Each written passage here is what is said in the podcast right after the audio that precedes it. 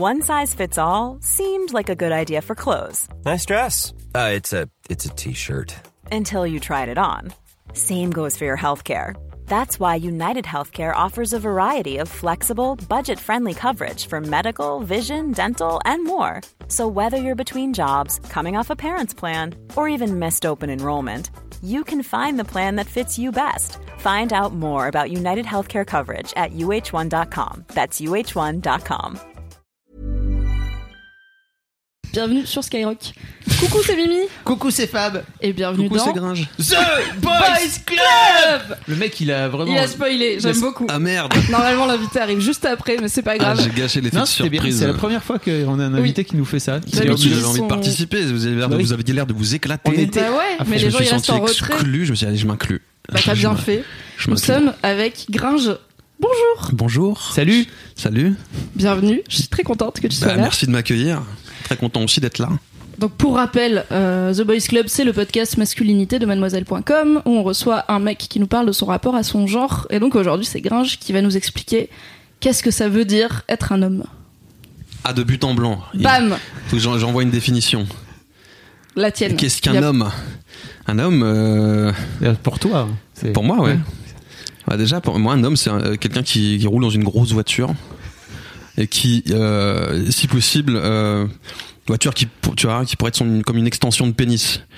Tu vois, qui serait son extension de pénis, euh, qui dans le dans, l'idéal se balade avec deux trois nanas accrochées à son bras comme des accessoires euh, ou des signes extérieurs de tu vois de, de, de virilité. Euh, un homme c'est un, un mec euh, quand même un mec oh putain pff, je veux faire le con mais j'ai pas d'inspi. Comment on fait maintenant? Parce que je suis passé j'en ai fait 4 heures avant et du coup je suis à sec de blagues euh, plus sérieusement, un homme. Mais tu sais quoi, ça me gêne presque parce que moi je vois le, je vois, je vois pas le genre. C'est marrant, hein.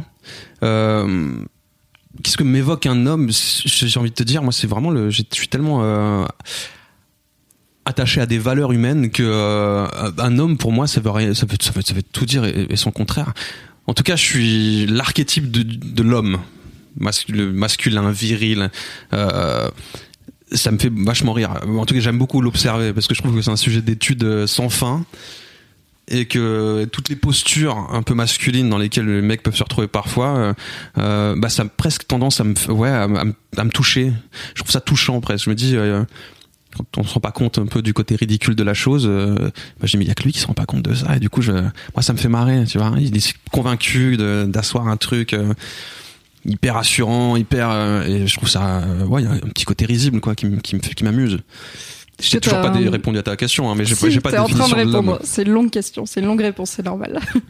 Euh, Est-ce que tu as des exemples de ces postures masculines que tu as pu observer qui t'ont fait marrer? Ouais, ouais, ouais, c'est marrant parce que euh, j'en ai, plusieurs. J'ai des comportements de groupe, par exemple, parce que moi j'ai beaucoup traîné avec les, les mêmes gars sous un même toit pendant très longtemps. Et c'était un peu une garçonnière le truc, c'est-à-dire que euh, y a un effet de groupe. Le groupe déteint sur l'individu au bout d'un moment, et donc d'un coup la, la femme devient euh, un prétexte pour un concours de, de permanent, tu vois, pour asseoir euh, justement une une masculinité, un un seul modèle de, tu vois de, comportemental euh, hyper masculin, hyper viril. Et, euh, et sais pas des exemples. Alors j'en ai plein avec mes potes bien sûr, mais je me rappelle d'un truc assez rigolo quand je faisais du foot. J'étais euh, jeune ado et dans les vestiaires, j'observais des trucs assez incroyables. J'adore J'ai- les histoires de des- des- vestiaires. mis De des vestiaires. mecs, mais une équipe de mecs tout nus sous des douches. Et je te jure qu'il y a des choses à observer qui sont assez déroutantes, tu vois. Des mecs se pissent sur la jambe, par exemple, pour se faire rire. Tu vois, ils se font pipi sur la jambe. Nous, on faisait ça. Mais ouais, tu vois. Et tu te dis, mais c'est quand même, L'objectif, c'est surtout que le gars sur- qui est en train de se faire pisser dessus ne se rende pas Ils ne compte. se rendent pas compte, Voilà. ça. Et tu sens quand même, bon, même si tu es sous une douche tiède, machin, Oui. tu sens une différence de température. Parce que ça m'est arrivé, hein. J'ai senti une différence de température sur ma cuisse. Et j'ai pas trouvé ça drôle du tout. Je me suis juste dit, mais à quel, euh, quel degré de, tu vois, quel, euh, euh, c'est quand même un comportement euh, sexualisé. Tu vois, le mec me fait pipi dessus, donc au-delà du fait qu'il m'urine dessus, tu dis qu'il est quand même en train de se servir de son appareil génital euh, pour, euh, tu vois, euh, se déverser sur moi. Et je me dis, il y a, un truc du comportement sexuel là-dedans qui qui est, qui pas, loin d'être un truc un peu homo- homosexuel, tu vois. Ou des mecs, c'est compliqué, j'ai jamais vraiment pris le temps de réfléchir à ça. Mais juste ce comportement m'a toujours un, un peu étonné. Enfin, celui-là en tout cas. Il y a d'autres épisodes, je sais pas, je me suis retrouvé dans un tourbus euh, à l'époque où on faisait les tournées avec Casseur et j'observais des potes à moi se parler. Alors c'était dans un tourbus, c'est comme dans un sous-marin, il y a deux rangées de banquettes et il y a une vraie promiscuité quoi, on se parle en face à face, en tête à tête. Et, j'observais de mes potes comme ça se parler et euh, se raconter chacun leur tour l'un et l'autre. Donc c'était un espèce d'émulation, un truc hyper égocentré où chacun disait ah ouais moi j'ai fait un jour j'ai j'ai vécu ça, j'ai fait ce truc là machin et je voyais les je voyais le, mec en face boire les, les paroles euh, de, cette personne là, il s'échangeait le truc à tour de rôle et je les voyais se se, saucer mutuellement. Et j'ai pas pu m'empêcher d'y voir un truc sexuel aussi, je me dis mais putain mais il y a un truc euh, un rapprochement qui se crée qui est une connexion qui est pas intellectuelle, toute proportion gardée, parce que ça parlait quand même de, de ça racontait de la merde.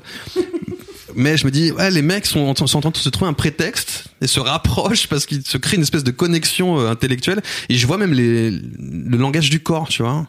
Et je vois des mecs se rapprocher. Et je me dis, ouais, c'est très étrange le, euh, le tabou dans lequel sont les mecs en règle générale euh, vis-à-vis de leur sexualité ou, du, par rapport au même sexe, tu vois. Il y a toujours un truc. Et en fait, il y a plein de comportements qui trahissent l'absence de genre en vérité ou le un truc peut-être qui peut être intrinsèque ou un comportement euh, ouais qu'on tient à l'écart parce que euh, éduqué comme ça parce que euh, voilà bon c'est des observations je sais pas si ça c'est très concret Il y, mais a, il y a beaucoup d'invités qui commencent comme ça en fait, parce que comme tu dis, il y en a plein qui arrivent chez- dans The Boys Club sans jamais vraiment avoir réfléchi à, à cette question, parce que je pense qu'en tant que mec, on n'est pas vraiment confronté à cette pas question-là. entre mecs en tout Mm. cas on s'y confronte pas c'est marrant c'est encore une, une, une obser- une de mes observations peu savantes hein. Mais tu vois quand, quand moi les, les discussions de groupe qu'on avait mais non parce que c'est juste des trucs qui me sautent aux yeux tu vois j'ai pas réfléchi Bah, je le dis- simple fait de l'observer déjà et de ouais, parce d'être à c'est- l'extérieur, ouais, c'est je fais pas d'effort pour ça. Je suis foutu comme ça. Donc j'observe le truc, je l'imprime et je me dis c'est quand même chelou. Toutes les discussions qu'on a en, en groupe entre mecs sont des discussions de surface. En surface des choses. À aucun moment on rentre en profondeur d'un sujet, ou rarement en tout cas.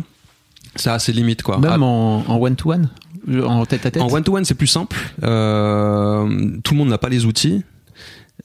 Quand je dis ça, c'est pas, pas, pas pompeux du tout, tu vois. Mais encore une fois, c'est assez limite, je trouve. Non, non, il y a des mecs qui sont, bien sûr, je suis, attention, euh, je parle pas d'exception. Là, je te parle, je- j'en fais une généralité. Hein. Mais moi, je, pense vraiment à ce moment où j'ai vécu avec ces mêmes mecs là. Et c'était toujours très en surface des choses et tout ce qui est, toutes les discussions euh, auxquelles on essayait d'y mettre un peu de, hum, un peu de recul, un peu de hauteur et tout, ça devenait compliqué quoi. Pourquoi tu penses que les mecs ils sont pas capables de sortir justement de ou alors de rentrer en profondeur comme tu veux? Si les mecs rentrent en profondeur, généralement ils rentrent en profondeur. Les mecs. Ça ils savent bien le faire. D'ailleurs, sans trop demander la permission à qui que ce soit d'ailleurs. Ils adorent rentrer en profondeur des choses et des gens. Euh, non mais je sais pas, je sais pas comment répondre à ta question. euh, pourquoi, pourquoi euh, de ce que t'as observé là dans ton groupe de potes? Euh, mais parce que je sais pas, mais parce qu'il y a tout, tout de suite un truc de euh, qui serait euh, associé à, tu à une faiblesse, un signe de faiblesse, quoi. Tu vois, un truc un peu dévirilisant, euh, euh, de devoir s'exprimer, euh, de devoir exprimer sa sensibilité. Il y en a même qui l'ignorent, tu vois, et qui ont une sensibilité, un truc exacerbé, mais très contenu. Et quand tu les lances un peu, quand tu les titilles, tu sens que ça part. Il y a, ça existe, mais c'est pas des choses que. Ils ont tellement peu l'habitude de, s'en servir ou en tout cas de, le partager qu'il y a, parfois, euh, c'est un truc un petit peu euh, inconscient, quoi, des comportements inconscients. Mais euh, à la, différence qu'il y a des mecs, euh, je marrant, tout de suite je pense à Navo, un mec avec qui j'ai bossé sur Bloqué, qui est euh, un mec qui se revendique féministe et, je le voyais de temps en temps arriver à des ateliers d'écriture qu'on faisait, euh, des séances d'écriture avec du vernis à ongles. Et je trouvais ça chambé. J'avais pas besoin de lui demander, je comprenais en fait la démarche du mec et euh, ça c'est voilà, il y a un petit fossé entre les mecs dont que j'évoque, les mecs avec qui j'ai pu vivre, puis un mec comme Navo, et c'est pour ça que j'en fais pas une généralité, tu vois. Je pense que les mentalités, c'est fluctuant, et que les mentalités évoluent. ouais. Du coup, merci pour l'invitation. C'est pas du tout le genre de promo auquel j'aurais pensé, machin, et je trouve ça, je trouve ça vraiment mortel. Bah merci de venir, c'est vachement cool. Et euh, donc oui, parce qu'on a fait une intro rapide euh, pour rentrer dans le vif du sujet, mais donc tu viens de sortir euh, ton premier album, Enfant Lune, qui est très bien et qui est plein de cette sensibilité en fait dont tu parles. T'as mis longtemps à le sortir. Ouais. Est-ce que tu penses que t'as mis longtemps à le sortir parce que c'était compliqué de mettre tout ça en public? Pas en public. Euh, non, c'est pas le fait de me, mettre à nu parce que pour le coup la démarche est totale. Et j'ai- jamais euh, entrevu ou en tout cas conçu l'art autrement que euh, comme une mise à nu. Je pense que même avec Casseur Flotteur, bien qu'on était très, dans, des délires de déconne et en surface des choses, il y avait quand même une dimension très autobiographique, tu vois. Et donc cet, album, en fait, je pense que je l'ai pas sorti. il est pas arrivé avant parce que j'avais ni la maturité pour, ni l'envie du coup. Je pars du principe en tout cas, je commence à bien me connaître et dans mon fonctionnement, j'ai besoin de temps. J'ai besoin d'accorder du temps au temps, tu vois, pour vraiment comprendre, décortiquer, comprendre ce que je vis, euh, assimiler les, informations qui me parviennent, comprendre moi euh, les épisodes de ma vie, euh, prendre un peu de recul dessus et pouvoir en parler. Il fallait que j'en sorte aussi un peu. C'est ce que je disais à l'époque des casseurs flotteurs. On me disait mais pourquoi vous avez pas fait cet album de potes avant? Et je dis mais parce que pour en parler de cette manière-là, il a fallu qu'on mette un terme à tout ça. Euh, tu vois, qu'on y mette un, un, un- un point final. Euh, pour pouvoir se retourner, regarder un peu ce qu'on venait de faire, ce qu'on avait traversé. Et c'est pareil pour euh, en ce qui concerne mon album, mon album solo, c'est que tous les sujets que j'aborde sont des sujets très intimes. euh, je parle du, lien de parenté, du lien de filiation avec, avec mon, la filiation avec mon père et mes relations amoureuses, comment les, les deux euh, s'entrechoquent ou comment l'une influence l'autre, euh, la maladie de mon frère, toutes, toutes les choses très personnelles euh, que j'aborde. J'ai eu besoin d'énormément de temps pour les digérer parce que euh, c'est des épisodes douloureux de ma vie.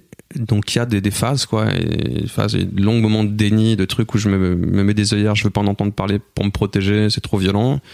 Puis à un moment donné où je conscientise quand même le truc et je me dis il faut que voilà, il faut que j'affronte ça quoi, je peux pas fuir éternellement. Et c'est tout un processus en fait, euh, voilà. Et bah, cet album c'est un des aboutissements de ça. Aujourd'hui, si je suis un peu plus en paix avec moi, euh, parce que j'ai fait un travail psychanalytique, toute proportion gardée sur mon album quoi. Je me suis sondé et j'ai essayé d'y trouver des éléments de réponse quoi. T'as- Alors, tu parles de- d'aujourd'hui, mais il ressemble à quoi le, le petit Gringe quand il a, je sais pas, 7-10 ans, quoi? Moi, je suis dans la lune pour de vrai. hein. C'est pas un jeu de mots. Je suis vraiment déjà. euh, J'ai des moments de déconnexion forts, mais euh, c'est ma mère qui me le dit. Euh, elle me dit t'as toujours été solitaire, avec des épisodes euphoriques où t'as besoin du groupe, t'as envie d'un mélange, tu vois, d'une. Mais quand même, t'étais, euh, t'avais une constante très solitaire et dans la, et très très rêveuse, quoi, tu vois.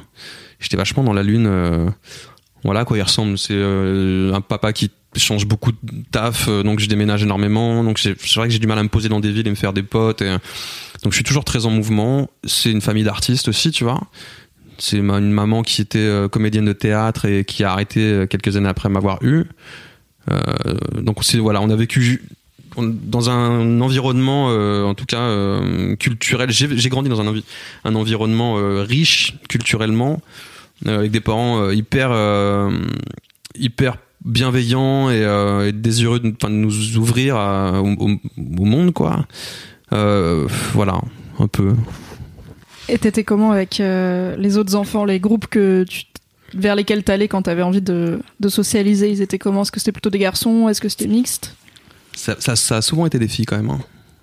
Ouais, aujourd'hui j'ai beaucoup plus de potes filles que de, potes mecs, mais déjà petit c'était ça, Euh, parce qu'il y avait une, c'est con, hein, mais il y avait une douceur euh, dans la, puis surtout quand t'es gamin et que t'es un mec gamin, tu vois, pour le coup t'es un, c'est c'est psychopathe, hein, c'est des, des pervers polymorphes, on dit des, des mômes, c'est euh, passe d'un état à un autre, machin, sans trop, euh, tu vois.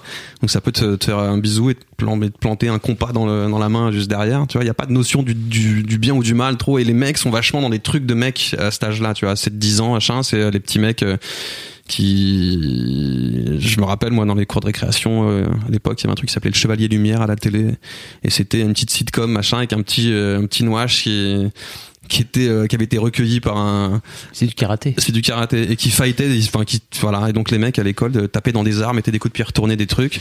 Et je les regardais je, je les trouvais déjà débile tu vois. Et donc moi j'allais jouer à l'élastique avec les meufs. Et je kiffais ça.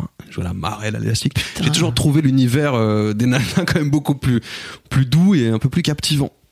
Tu viens de me rappeler que j'ai jou- joué à l'élastique aussi avec les meufs. et ouais Truc Bah t'avais aussi ce côté, enfin Mais t'as aussi ce côté, les T'as- mecs, euh, parce que t'as- je les regarde de t'as loin. l'air et je- souple tu, t'as- tu fais souple ouais, t'as l'air souple. Je vois comment tu, tu vois, t'es en yoga sur ton Alors, ballon. pour nos auditeurs et auditrices, Fab a essayé de mettre son pied derrière sa tête, ce qu'il peut faire, mais entre temps, il a arraché son casque, ce qui du coup ne marche pas.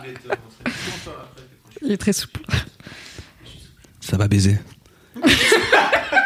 En off. Et je vous préviens, on ne coupe rien. Vous assumez Ça va la être un liberté long de épisode. ton de votre podcast. Ah bah oui, C'est aucun, cette mouche aucune est coupe au vraiment montage. extrêmement casse-couille. Oui, il y a une mouche à échiotte. Et est-ce que t'es, enfin, comment t'étais vu par rapport au fait que tu traînais avec des filles? Parce qu'il peut y avoir des cas de harcèlement scolaire ou autre chose comme bah, ça J'étais ouais, mais après euh, je- c'est marrant parce que j'arrivais à faire le pendant entre les deux quoi. J'ai- J'avais euh, j'allais euh, jouer au foot avec les mecs. euh, en fait, j'avais pas trop de mal à me mélanger. euh, mais parfois ouais, si. Alors je sais pas, euh, ça m'évoque des trucs. euh, Ouais, donne-moi des trucs de. C'est, encore une fois, c'est des choses qui peuvent être vues comme des signes de faiblesse, tu vois. Quoi, ils traînent plus avec des meufs qu'avec euh, qu'avec nous, machin.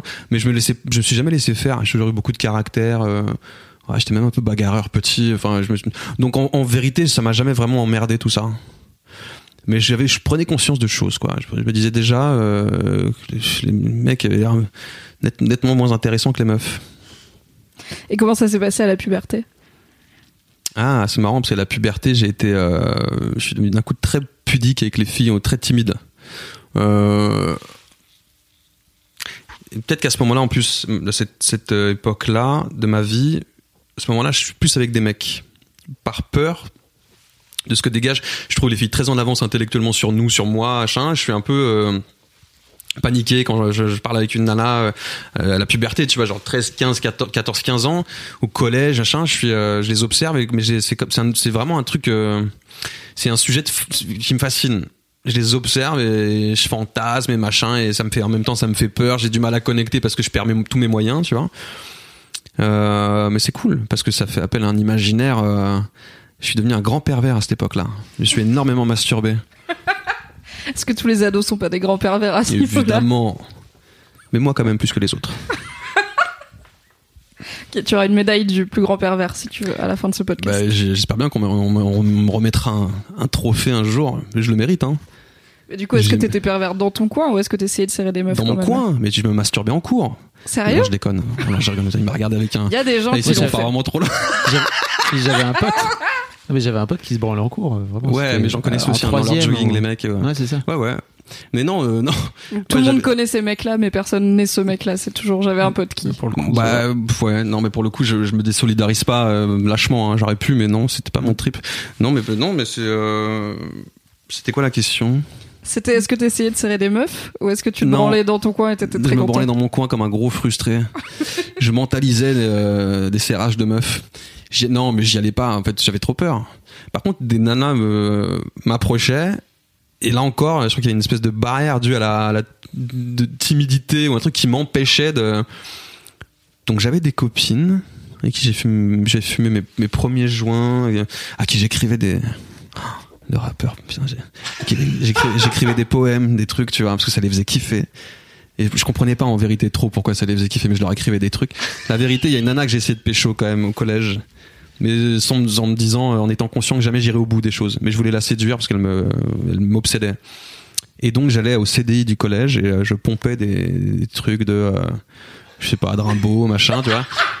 Et je remixais des phrases pour pas qu'elles soient cramées. Je remixais des trucs.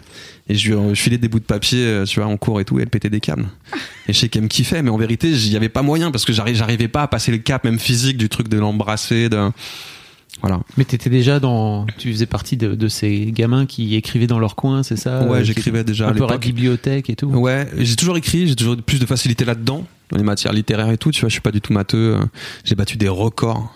Euh, je pense que je détiens encore le record de, du, du, du, du- enfin de, de la note de brevet blanc des collèges la plus pétée au monde en maths. J'ai eu 3 sur 40, mec. T'as fait mieux que ça. Non, j'étais bon. moi, en maths. Ah Ouais, t'étais bon. Ouais. Voilà, donc moi c'était les... je- voilà, j'avais un je, Ça t'intéressait pas? Je comprenais pas. Ah, Aujourd'hui non plus, toujours pas. Je comprends pas cette écriture mathématique. Je, je décode pas. Je comprends pas l'association de chiffres, de trucs. Alors en physique et chimie, c'était encore pire. Mélanger des lettres et des numéros, c'était un truc de fou. Je me faisais des, crampes au cerveau. Et donc je me réfugiais dans l'écriture. C'était beaucoup plus simple. Et j'ai gardé un, ouais, j'ai gardé un peu ce truc-là, quoi. Un peu. Ouais, bah, j'en ai fait. je m'en suis servi Sur ton temps libre, quoi. sur mon temps libre. Je m'en suis servi un peu. Ouais.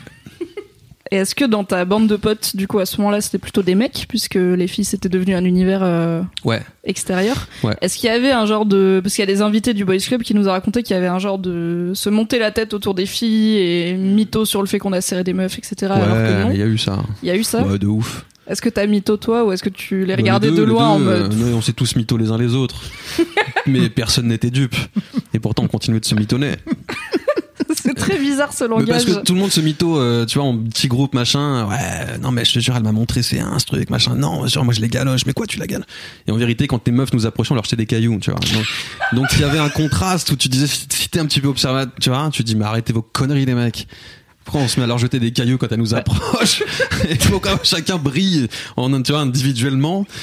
En secret, pourquoi chacun brille de, tu vois, de séduction et de trucs avec les meufs Dans un groupe de mythos, si t'es le seul à pas mytho, c'est toi le tocard, quoi. Ouais, Mm. mais je pense qu'il y avait aussi un petit truc comme ça, mais c'est encore le, le, tu vois, le phénomène du concours de beat, quoi. C'est euh, ouais, je veux en être, quoi. Sinon, ils vont me prendre pour un, un loser.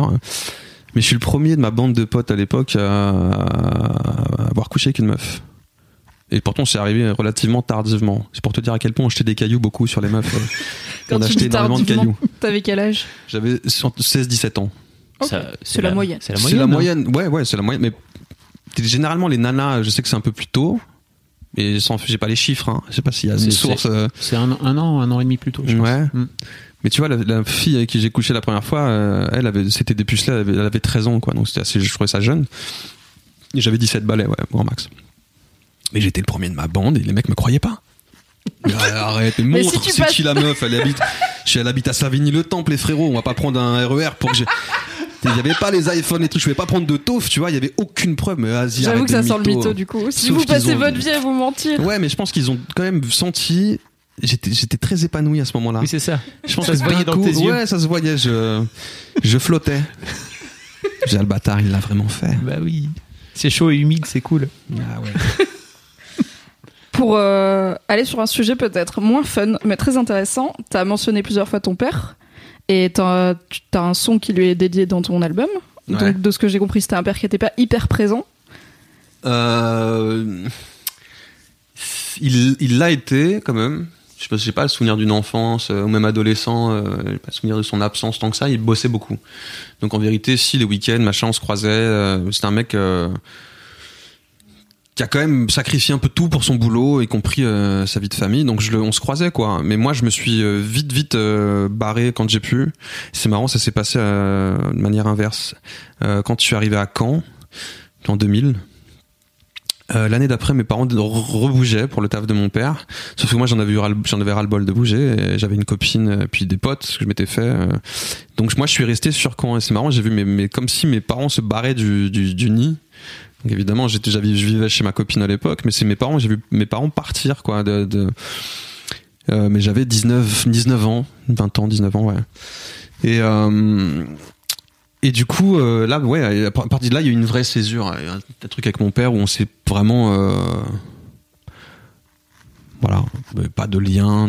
Puis il y a eu des épisodes qui ont fait qu'on s'est euh, détaché. euh, la maladie de mon frère, le, tout ça, des choses, que j'ai trouvé bah, d'un point de vue assez égoïste. hein, je trouvais qu'il assumait mal euh, certaines choses. Et puis j'ai mis du temps à comprendre pourquoi aussi, à quel point ça avait pu être difficile pour lui. Donc aujourd'hui, on est, euh, on n'est pas moins en relation, mais en tout cas, on a de vraies discussions quand on s'attrape au téléphone ou quand on se chope, euh, on, on se croise dans la vie, quoi. C'est compliqué les darons des, des mecs. hein. Toujours compliqué les darons. hein. Je pense qu'un daron, c'est toujours mystérieux, c'est toujours, euh, ça reste quand même euh, l'élément perturbateur de. J'ai rencontré de familles, autant j'ai I'm Sandra, and I'm just the professional your small business was looking for. But you didn't hire me because you didn't use LinkedIn jobs. LinkedIn has professionals you can't find anywhere else, including those who aren't actively looking for a new job but might be open to the perfect role, like me. In a given month, over 70% of LinkedIn users don't visit other leading job sites. So if you're not looking on LinkedIn, you'll miss out on great candidates like Sandra. Start hiring professionals like a professional. Post your free job on linkedin.com/achieve slash achieve today. rencontré des meufs avec qui euh, il y avait des, elles avaient des relations avec leur père. euh, alors parfois un peu compliquées parce que de ce fait-là, elles idolâtraient un peu leur père et ça, ça rendait leur, leur relation avec les mecs compliquée. Mais c'est vrai que sur quasiment 100% des, des épisodes de Daron, c'est toujours compliqué avec les Mm. pères. Euh, De, de Boys Club, pardon, c'est toujours compliqué avec les pères. Ouais, ouais, j'ai bah, j'ai l'impression. Qu'est-ce qui se passe? Bah, les mecs qui savent pas parler donnent des fils qui savent pas trop parler. Ah, mais j'ai l'impression que je pense que les mentalités elles changent. Tu vois, j'ai tendance à dire. euh, et c'est une observation naïve, mais euh, je, me, je voyais mes grands-parents, euh, la génération de nos grands-parents, rester ensemble toute, toute une vie. Quoi. L'engagement, il se faisait euh, sur une vie. Et il y avait même une espèce de forme de... Euh, par rapport aussi à ce qu'on envoyait aux gens, il y avait un truc où il fallait vraiment correspondre à un critère, un truc, et, et c'était mal vu de casser un mariage ou de- d'avoir des enfants avant et tout ça. Nos parents, nous, ils, ont explosé en plein vol. Ils ont fait 15, 20 ans, 25 ans de vie commune avant de se séparer, avant de réaliser qu'en fait, une histoire d'amour, elle avait une, un début et une fin, quoi. Et, je sais que ma mère a, beaucoup, vachement pris sur elle, par exemple. Elle était plus amoureuse euh, depuis un moment et je pense qu'elle avait de bonnes raisons de plus l'être. Mais elle, restait là pour, euh, pour nous, pour, moi et, et- mon frère. Et je vois ma génération. Donc je parle pas de celles qui viennent derrière parce que je pense que c'est encore une fois c'est une grande généralité que je fais mais j'observe ça et je me dis ma génération on est dans un enfin moi en tout cas je suis dans un trip où euh, j'ai le sentiment que voilà la trentaine euh, ou approchant la quarantaine on est dans des, des, des trucs on sait plus trop se situer on a vraiment c'est un truc de une peur de l'engagement tu vois. Euh, et pourtant j'entrevois le- la paternité ou le fait d'avoir un enfant comme quelque chose de sacré chez moi tu vois. Et, et j'observe beaucoup de- beaucoup ça chez mes potes mecs ils disent mais le jour où j'ai un gosse euh, c'est on sera pas des parents absents, on sera moins des parents euh, égoïstes ou euh, tu vois avec une vision euh, du couple manichéenne. Ouais, je, je- je vois quelque chose pas s'inverser mais se rééquilibrer, tu vois, un ajustement intéressant. voilà. Je suis pas trop. c'est une branlette. Hein. c'est un peu une branlette intellectuelle. Aucune idée de, Après, de la t'as véracité de mon truc. Bah non, mais c'est intéressant parce que après t'as des mômes et puis tu confrontes euh, ces idées-là à la vraie vie, quoi. Ouais. Je sais pas si tu en as déjà parlé à ton père, par exemple, tu vois, de comment tu C'est comment- compliqué, non Ouais, Pour ça. le coup, avec mon père, c'est compliqué. Mm. Comment tu te pensais avant et puis après euh, Mm. comment tu c'est compliqué Ouais, comment tu composes avec le fait d'être père, bien sûr. Et ça, c'est une évidence. Après, je j'ai aucune certitude sur rien en, en règle générale, tu vois. Puis c'est vrai que je pense que tu apprends à composer le jour, le jour où tu deviens père. C'est beaucoup de ça aussi. C'est des potes qui sont papas. On dit bah ouais, je suis devenu père le jour où j'ai eu mon enfant, quoi. Je me suis senti père. Euh, mais très peu euh, dans ceux que je connaisse, en tout cas, se, proje- se projetaient père. C'est-à-dire, c'est arrivé par hasard? Non, c'est euh, ils le font en, en mode parce que je pense qu'il y a de l'amour, il y a une envie commune avec, euh, leur nana et tout, mais jamais il y a un truc de, de- tu vois où tu concrétises ça dans ta tête, ton esprit, et le jour où Oui, de qu'est-ce que ça nana, il y a un truc où elle porte l'enfant, il y a quelque chose, il y a une connexion qui se fait avant, je pense, et c'est pas seulement dû à ça, hein, j'imagine qu'il y en a d'autres. Mais un mec, euh, j'ai souvent entendu ça en fait. Ouais, je me suis senti papa le jour où je l'ai pris dans mes bras pour la première fois. Et tu parlais de notion de fidélité et de couple qui durait avant euh, toute une vie, alors parfois euh, par Mhm. défaut puisqu'il n'y avait pas toujours euh, le divorce, etc. Et euh, c'est un thème qui est toujours beaucoup revenu euh, dans ta musique, la fidélité, l'infidélité. Hmm. Et du coup, je me demande en fait pourquoi c'est si important pour toi cette notion de fidélité? Pourquoi c'est un truc qui te travaille autant? Parce que, En fait, j'ai l'impression. Alors, je vais peut-être dire un truc audacieux, ok? J'ai l'impression que si tu connaissais la relation libre, t'aurais vachement moins de problèmes dans ta vie. non, parce que c'est pas un truc qui me branche non plus. C'est des choses que j'ai déjà pu expérimenter. C'est pas non plus. euh, Et dans relation libre, il y a ici c'est encore, il y a des choses à nuancer. C'est un contrat tacite que tu passes avec la personne que t'aimes. Et généralement, c'est même pas un truc euh, qu'on doit mettre sur la forcément sur la table. Généralement, il y a une, ça part d'une évidence aussi des deux côtés où on se comprend bien et on se dit ok, mais on a un, fonction- on a un fonctionnement qui peut, euh, voilà, qui peut matcher l'un et l'autre. Euh, mais je, me- suis rendu compte qu'on nous avait souvent, euh, ou qu'on nous culpabilisait beaucoup sur nos pulsions sexuelles. C'est dans l'éducation, c'est dans l'héritage euh, des, générations d'avant. Et donc il y a tout un truc où on grandit en, nourrissant le, tu vois, le, en nourrissant le, comment dire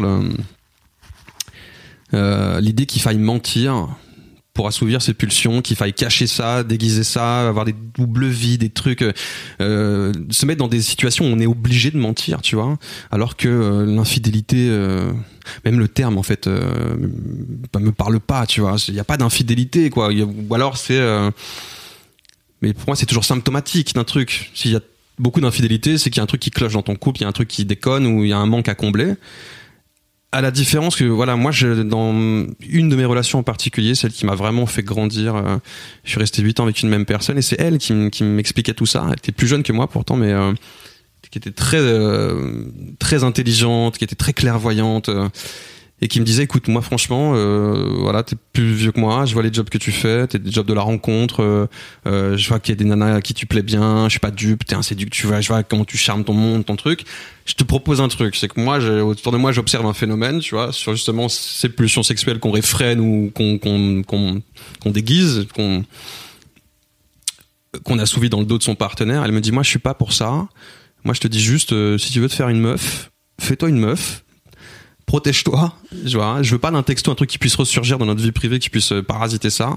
Protège-toi physiquement pour me protéger moi. Et c'était aussi le truc de, euh, par contre, si vous couchez ensemble, tu couches avec elle une fois et pas deux. Tu vois, t'inscris pas dans une double relation. C'est l'histoire d'un coup, machin, parce que je peux comprendre qu'on soit, qu'on ait une envie, qu'on euh, soit attiré par quelqu'un d'autre.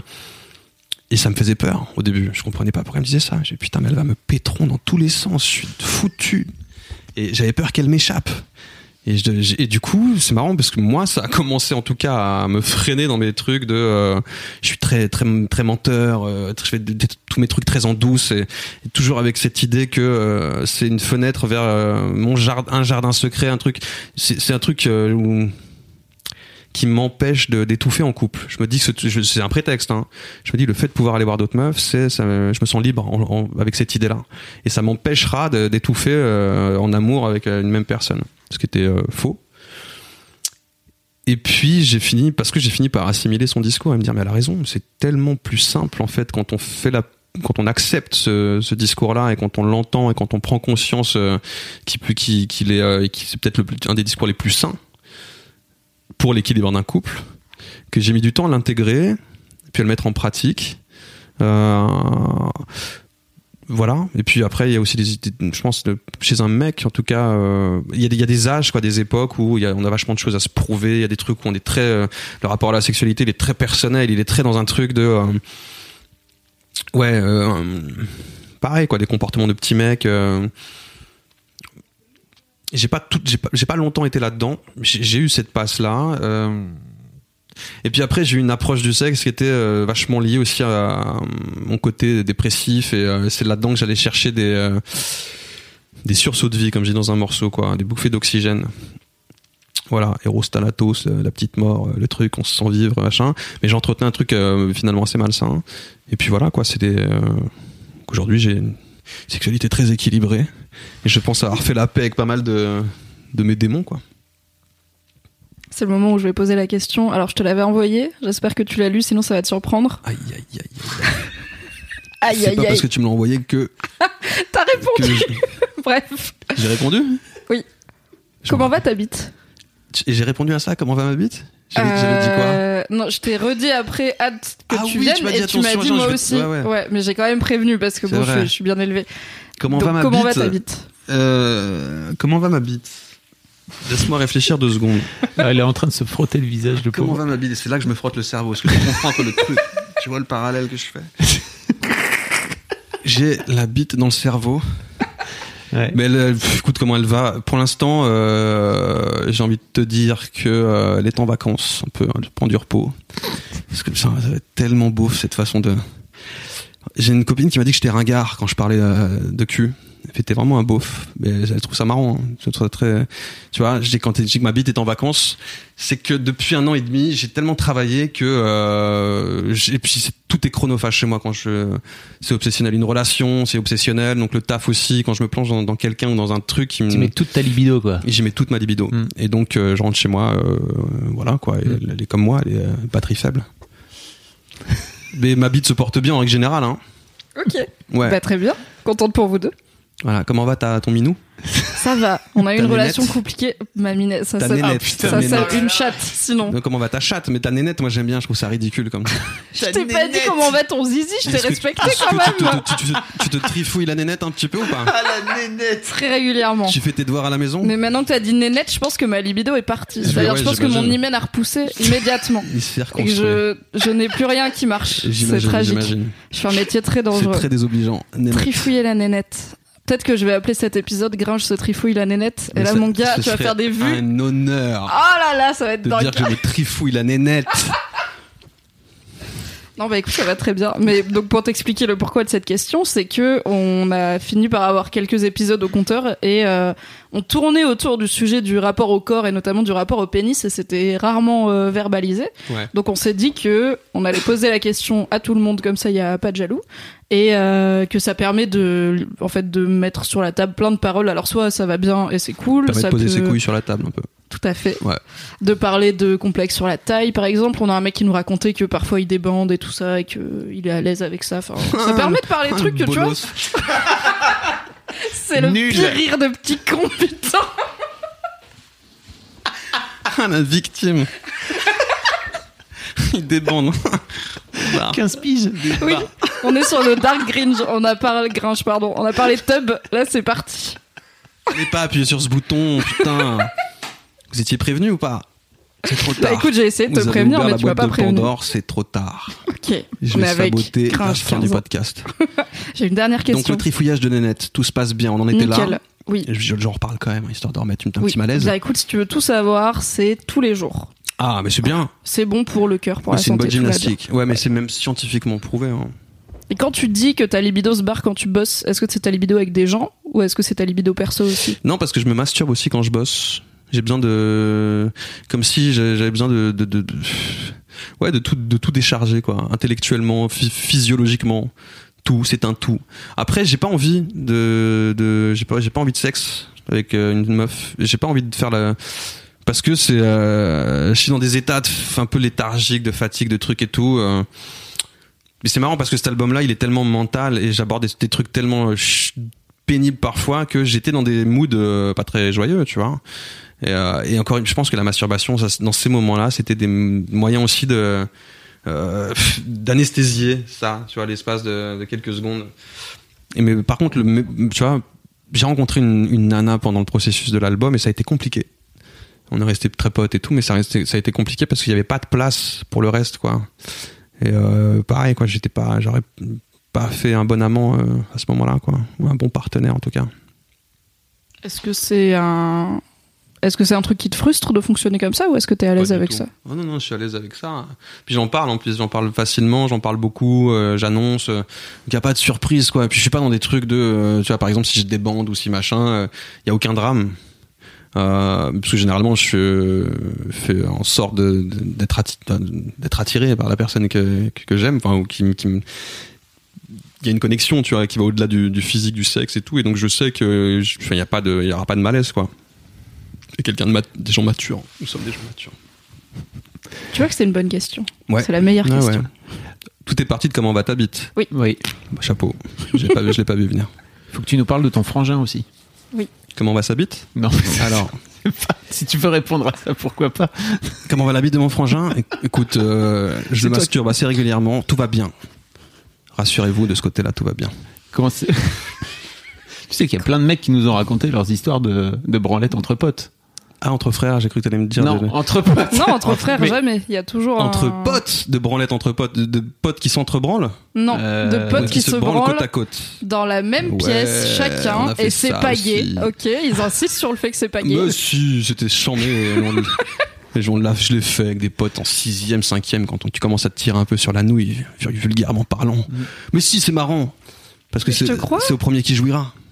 Tu peux, mettre, tu peux y mettre du, du ludique partout. Et euh, après, on parlait de la bite de mon, on parlait de mon frère. On parlait de ton frère. on parlait de mon frère. Eh ben, écoute, euh, ça va. Ça va. Je... Qu'est-ce que tu veux savoir?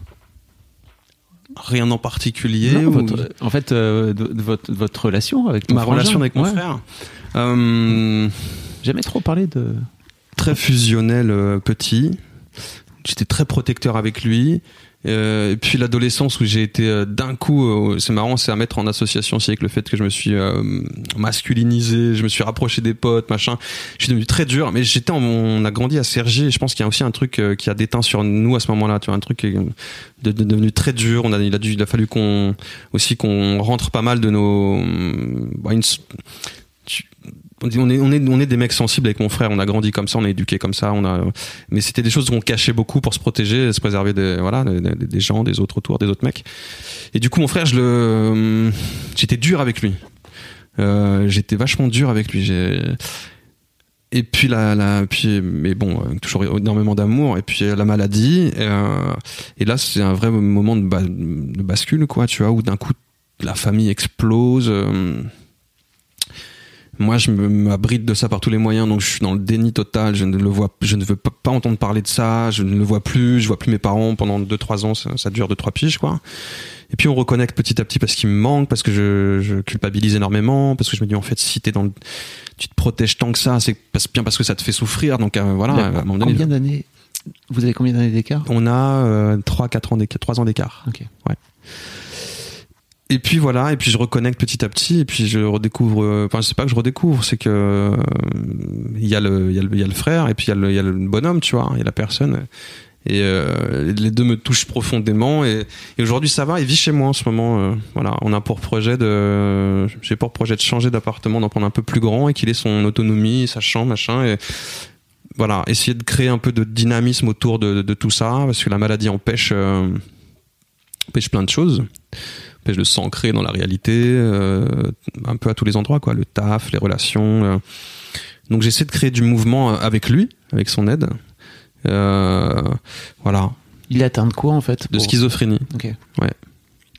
dû à des prises de drogue euh, répétées euh, très jeune et à un âge où euh, justement euh, on est en construction, on est vachement plus malléable et on, et, euh, et on a été précoce en tout. Du coup, euh, voilà, là il s'est passé ça et euh, et voilà. C'est après on compose avec, tu vois, on compose avec. euh, Il y a jamais rien de de figé.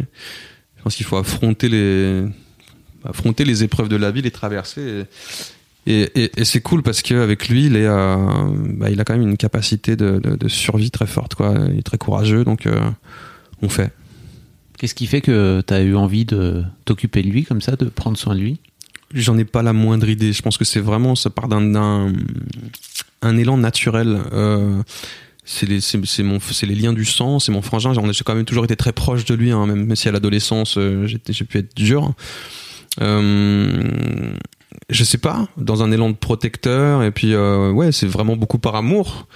Et puis parce que c'est une belle personne qui, qui en vaut vraiment la peine. Il a des, pour le coup, il a encore une certaine forme de pureté. Je trouve qu'il s'est pas laissé corrompre.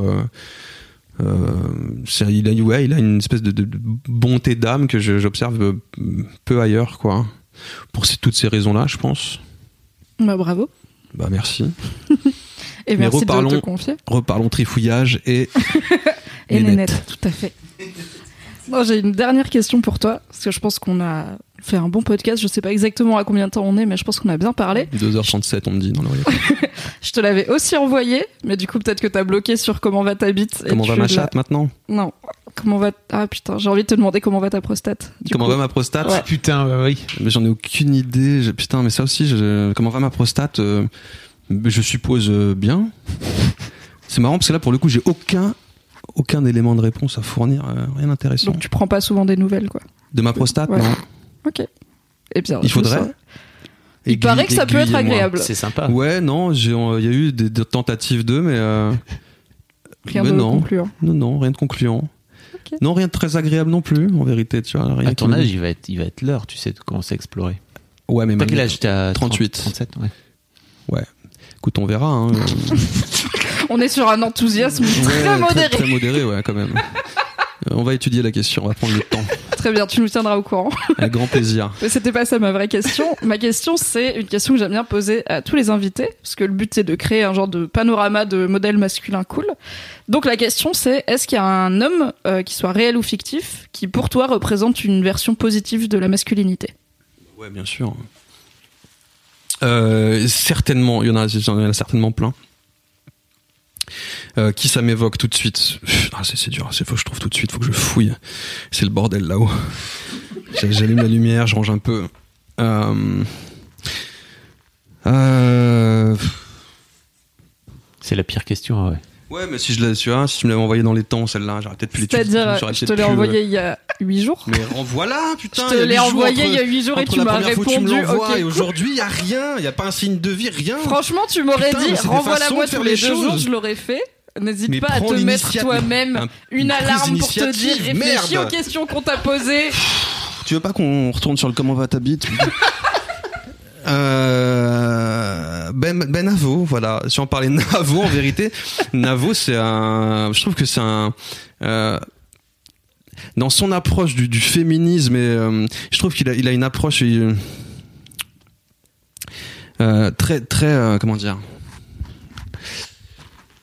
Je la trouve une approche hy- hyper, hyper à droite. Il a une sensibilité qu'il assume énormément.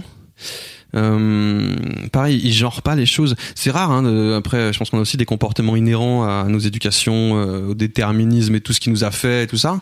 Mais je, quand je l'observe porter ce vernis à ongles, je me dis, bah, voilà, ce qui me, c'est con, mais c'est une forme, une forme de d'engagement euh, qui a vachement de sens sur le plan symbolique. Je trouve que c'est- vraiment beaucoup de sens et, euh, et ça peut être contagieux, tu vois, juste le fait de se balader avec du vernis machin, tu vois, c'est euh, et donc euh, on parlait de quoi d'un modèle de masculinité. Eh ben, généralement des mecs qui font pas les mecs quoi ou qui se qui jouent pas de qui voilà qui ne se réduisent pas qu'au fait d'avoir un pénis et tu vois des pectoraux et pousser à la salle et machin je, genre de marrant, mec ouvert d'esprit en fait, euh, je trouve aussi que t'es vachement là-dedans, toi. Tu sais, t'es beau gosse, t'as la barbe, t'es costaud et non tout. je suis alors je suis pas costaud je mets des trucs larges pour cacher la misère déjà je suis pas costaud grand. après beau gosse et chaque ah, tu vois chacun son truc machin et il- tout Il y a l'air Je- d'avoir je- des opinions à la rédac. euh, que Ouais, ça va baiser sec, ça va. Je vais choper du 06. En veux-tu, en voilà.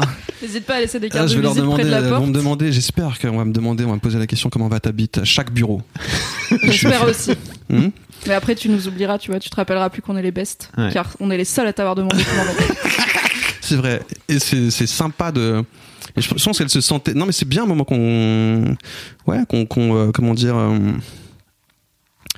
Qu'on lui, qu'on lui demande de ses nouvelles. Je pense qu'elle. euh, non, ça fait preuve d'une grande sensibilité. euh, Et, je pense qu'elle elle en sera reconnaissante, quoi. Eh ben, très bien. Merci Voilà. beaucoup. Bah, avec grand plaisir. Merci beaucoup, Gringe, d'être Bah, venu dans merci, The Voice Club. mademoiselle. C'était aussi bien que ce que j'espérais. Quel ride C'était super. Je pense que je vais rien couper. Ni la Sauf mouche, le euh, ni prépuce du petit Cohen. Celui-là, on va le Ok, couper. ça, je vais peut-être la couper. Tu parles Comment de ça, on va Jonathan rien couper? Je parle de Jonathan. Jonathan, je pense ok. qu'ils sont prépuce et coupé depuis longue date, Jonathan. Merci beaucoup, Gringe, Je t'en d'être prie, venu dans The Voice grand Club. plaisir. Merci, Fab. Merci Mimi, Vous merci pouvez Gringe. donc retrouver dans la description tout ce dont on a parlé dans ce podcast, mais aussi bien sûr le lien vers Enfant Lune, le premier album de Gringe, et vers Les Chatouilles, le film dans lequel tu joues et qui sort ce mercredi 14, 14, novembre 2018. C'est vrai qu'on n'a même pas parlé de cinéma. Très peu. Bah, il va falloir Mais revenir. on a fait notre, notre petit numéro, chacun, notre tour. On a fait notre, notre petit cinéma. Je viens d'annuler ta réinvitation Ah, merde. immédiatement. Moi, je suis en train de saboter ma sortie, là. C'est d'une nullité rare. Merci pour ce moment. Merci à vous qui écoutez The Boys Club. On se retrouve dans deux semaines pour un nouvel épisode. Gros bisous. Bye. Ever catch yourself eating the same flavorless dinner three days in a row? Dreaming of something better? Well, HelloFresh is your guilt-free dream come true, baby. It's me, Kiki Palmer. Let's wake up those taste buds with hot, juicy pecan-crusted chicken or garlic butter shrimp scampi. Mm. Hello Fresh. Stop dreaming of all the delicious possibilities and dig in at HelloFresh.com. Let's get this dinner party started.